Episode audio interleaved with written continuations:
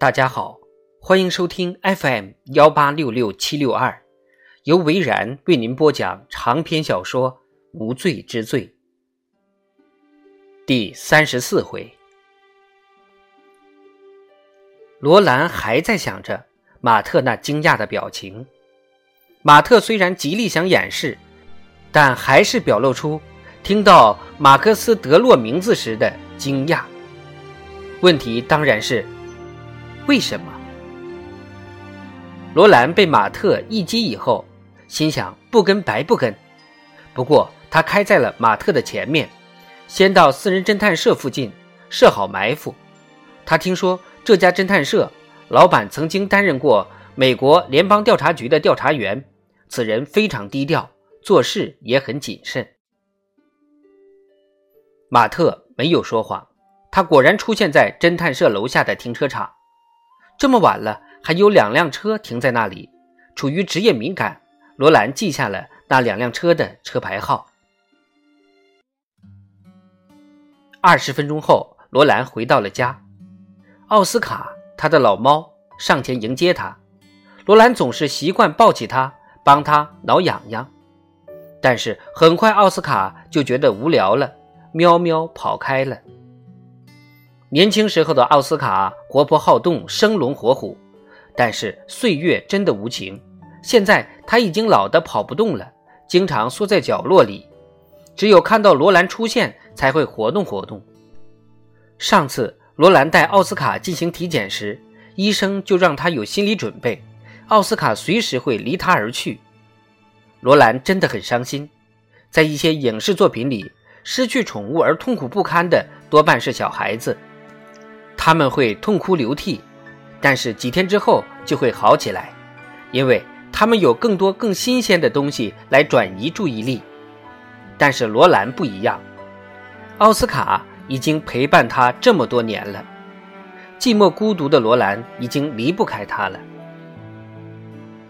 房间里冷得要命，窗台上的冷气嘎嘎的响，水滴也在不停的流，简直就是冰柜。老妈睡在沙发上，电视机还开着。罗兰摇了摇头，轻轻把空调关掉。老妈动也不动。罗兰站在门口，看着妈妈熟睡的样子，刺耳的鼾声竟然让罗兰感到很安心。他没有叫醒妈妈，而是蹑手蹑脚帮她整了整枕头，心里说不出对眼前这个女人的感觉。罗兰给自己弄了火腿三明治，直接在厨房狼吞虎咽地吃掉了。自己没有吃晚饭，肚子已经很饿了。吃完后又倒了杯白葡萄酒。这时他看到旁边的垃圾桶已经满的溢了出来。他知道这样也不会阻止老妈继续往上倒垃圾的。罗兰把盘子放到水龙头下面冲，顺便抓起了垃圾桶。老妈还是动也不动，那浓浓的呼噜声不但没有停止，反倒越来越有规律了。罗兰拿着垃圾桶倒到外面的垃圾车里，外面的空气很清新，蟋蟀在鸣叫。等罗兰再进屋的时候，老妈已经醒了。“你去哪里了？”老妈问道。“加班了。”“难道就不能给我打个电话？”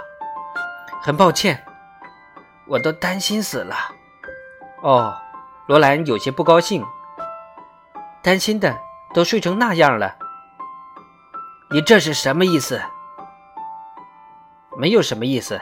晚安。你真不考虑我的感受？我着急死了，等了又等。罗兰摇了摇头。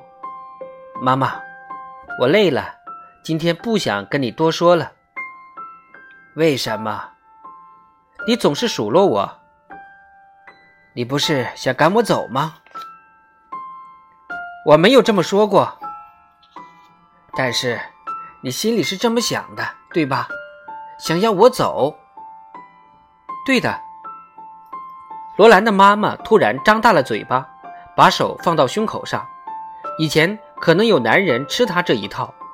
罗兰清楚的记得妈妈年轻时候的照片。如此美丽，如此忧伤，如此理所当然的过更好的生活。你要把自己的亲生母亲赶出家门？没有。你问我想不想的？我想，但是我绝对不会那么做。我真的那么令你讨厌吗？只要，只要你不干涉我的生活就好了。我只是希望你幸福。对，希望你找个好归宿。妈妈说道：“是找个男人吧？那是当然的了。男人是老妈的灵丹妙药。”罗兰想对妈妈说：“是啊，看看男人让你多么幸福啊！”但是话到嘴边，他又咽了回去。我只是不希望你孤家寡人，妈妈说道。像你这样，罗兰这句话一出口就后悔了。他赶在老妈回嘴之前跑进了卧室，准备睡觉。再出门时，老妈又坐回到沙发上继续看电视，还把冷气打开了。罗兰说了一句对不起，但是老妈没有出声。妈妈。有没有打给我的电话？罗兰又说了一句：“汤姆来过两次电话。”哦，很好，晚安。你在等男朋友的电话吗？晚安。罗兰走进卧室，打开了笔记本电脑，在等待开机的过程中，他又看了看手机的来电显示，他的新男友皮特没有打过电话。其实他已经三个星期没有消息了。事实上，罗兰这一整天没有接到过一个工作以外的电话。天哪，真可悲！皮特虽然有些发胖，汗腺过于发达，但人还是挺不错的。他在一家超市上班，罗兰总是搞不清楚他负责的具体工作。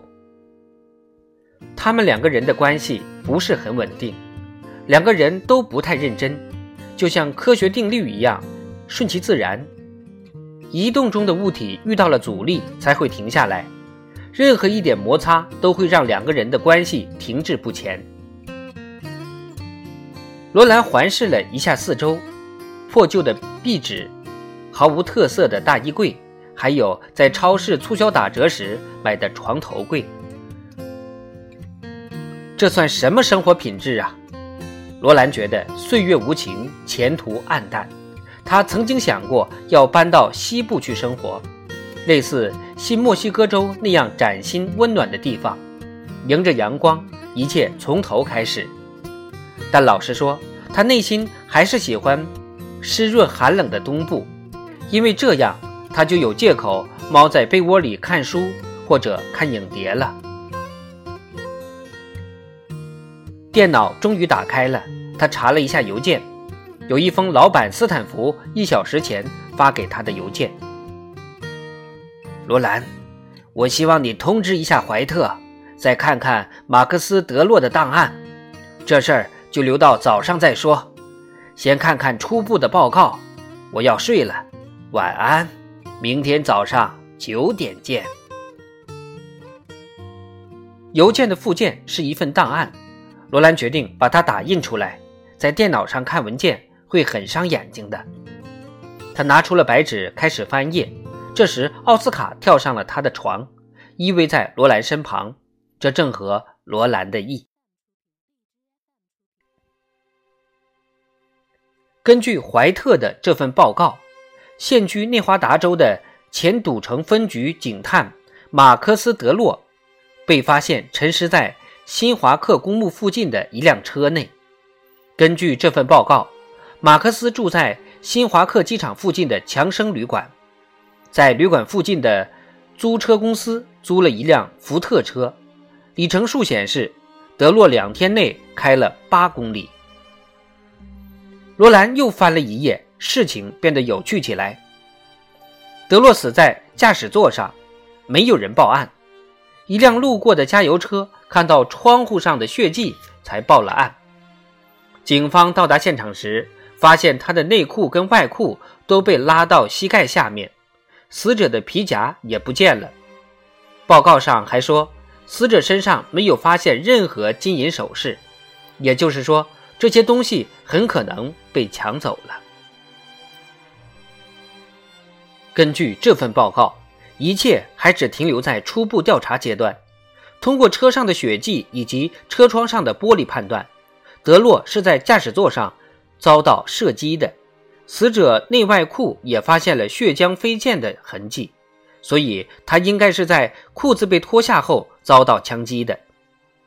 一个初步的假设出来了：马克思·德洛很可能是想爽一下，或者想享受一下某种服务，没想到找错了妓女。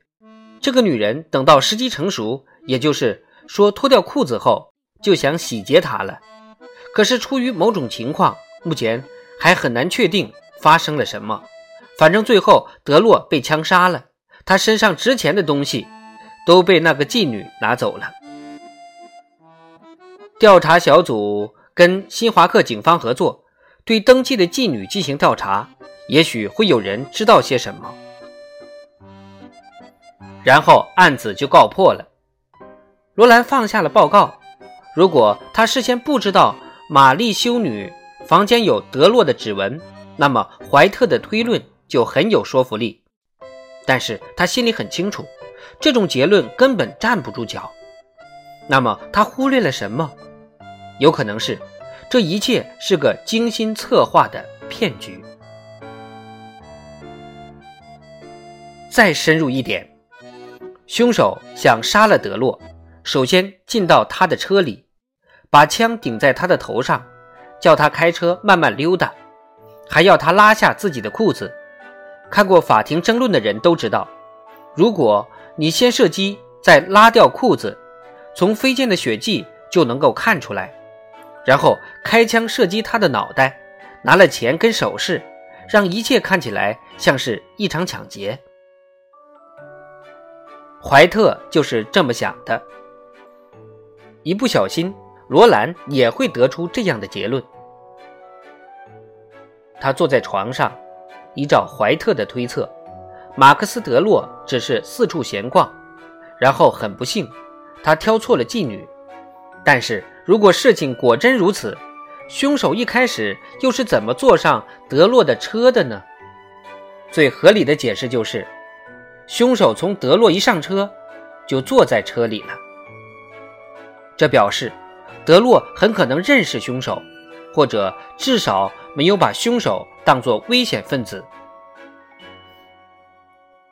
罗兰又看了一下里程数，只有八公里，从租车到现在才开了这么短的距离，说明德洛没有走远，充其量在附近转了转。另外还要考虑的是，在玛丽修女房间，确切的说。是在她身上发现了德洛的指纹。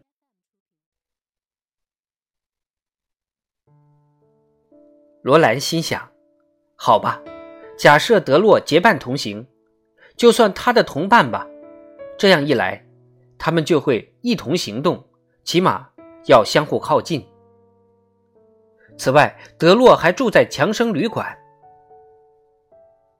罗兰查了查档案。租车公司在强生旅馆设有专柜，所以一切的一切还要从强生旅馆查起。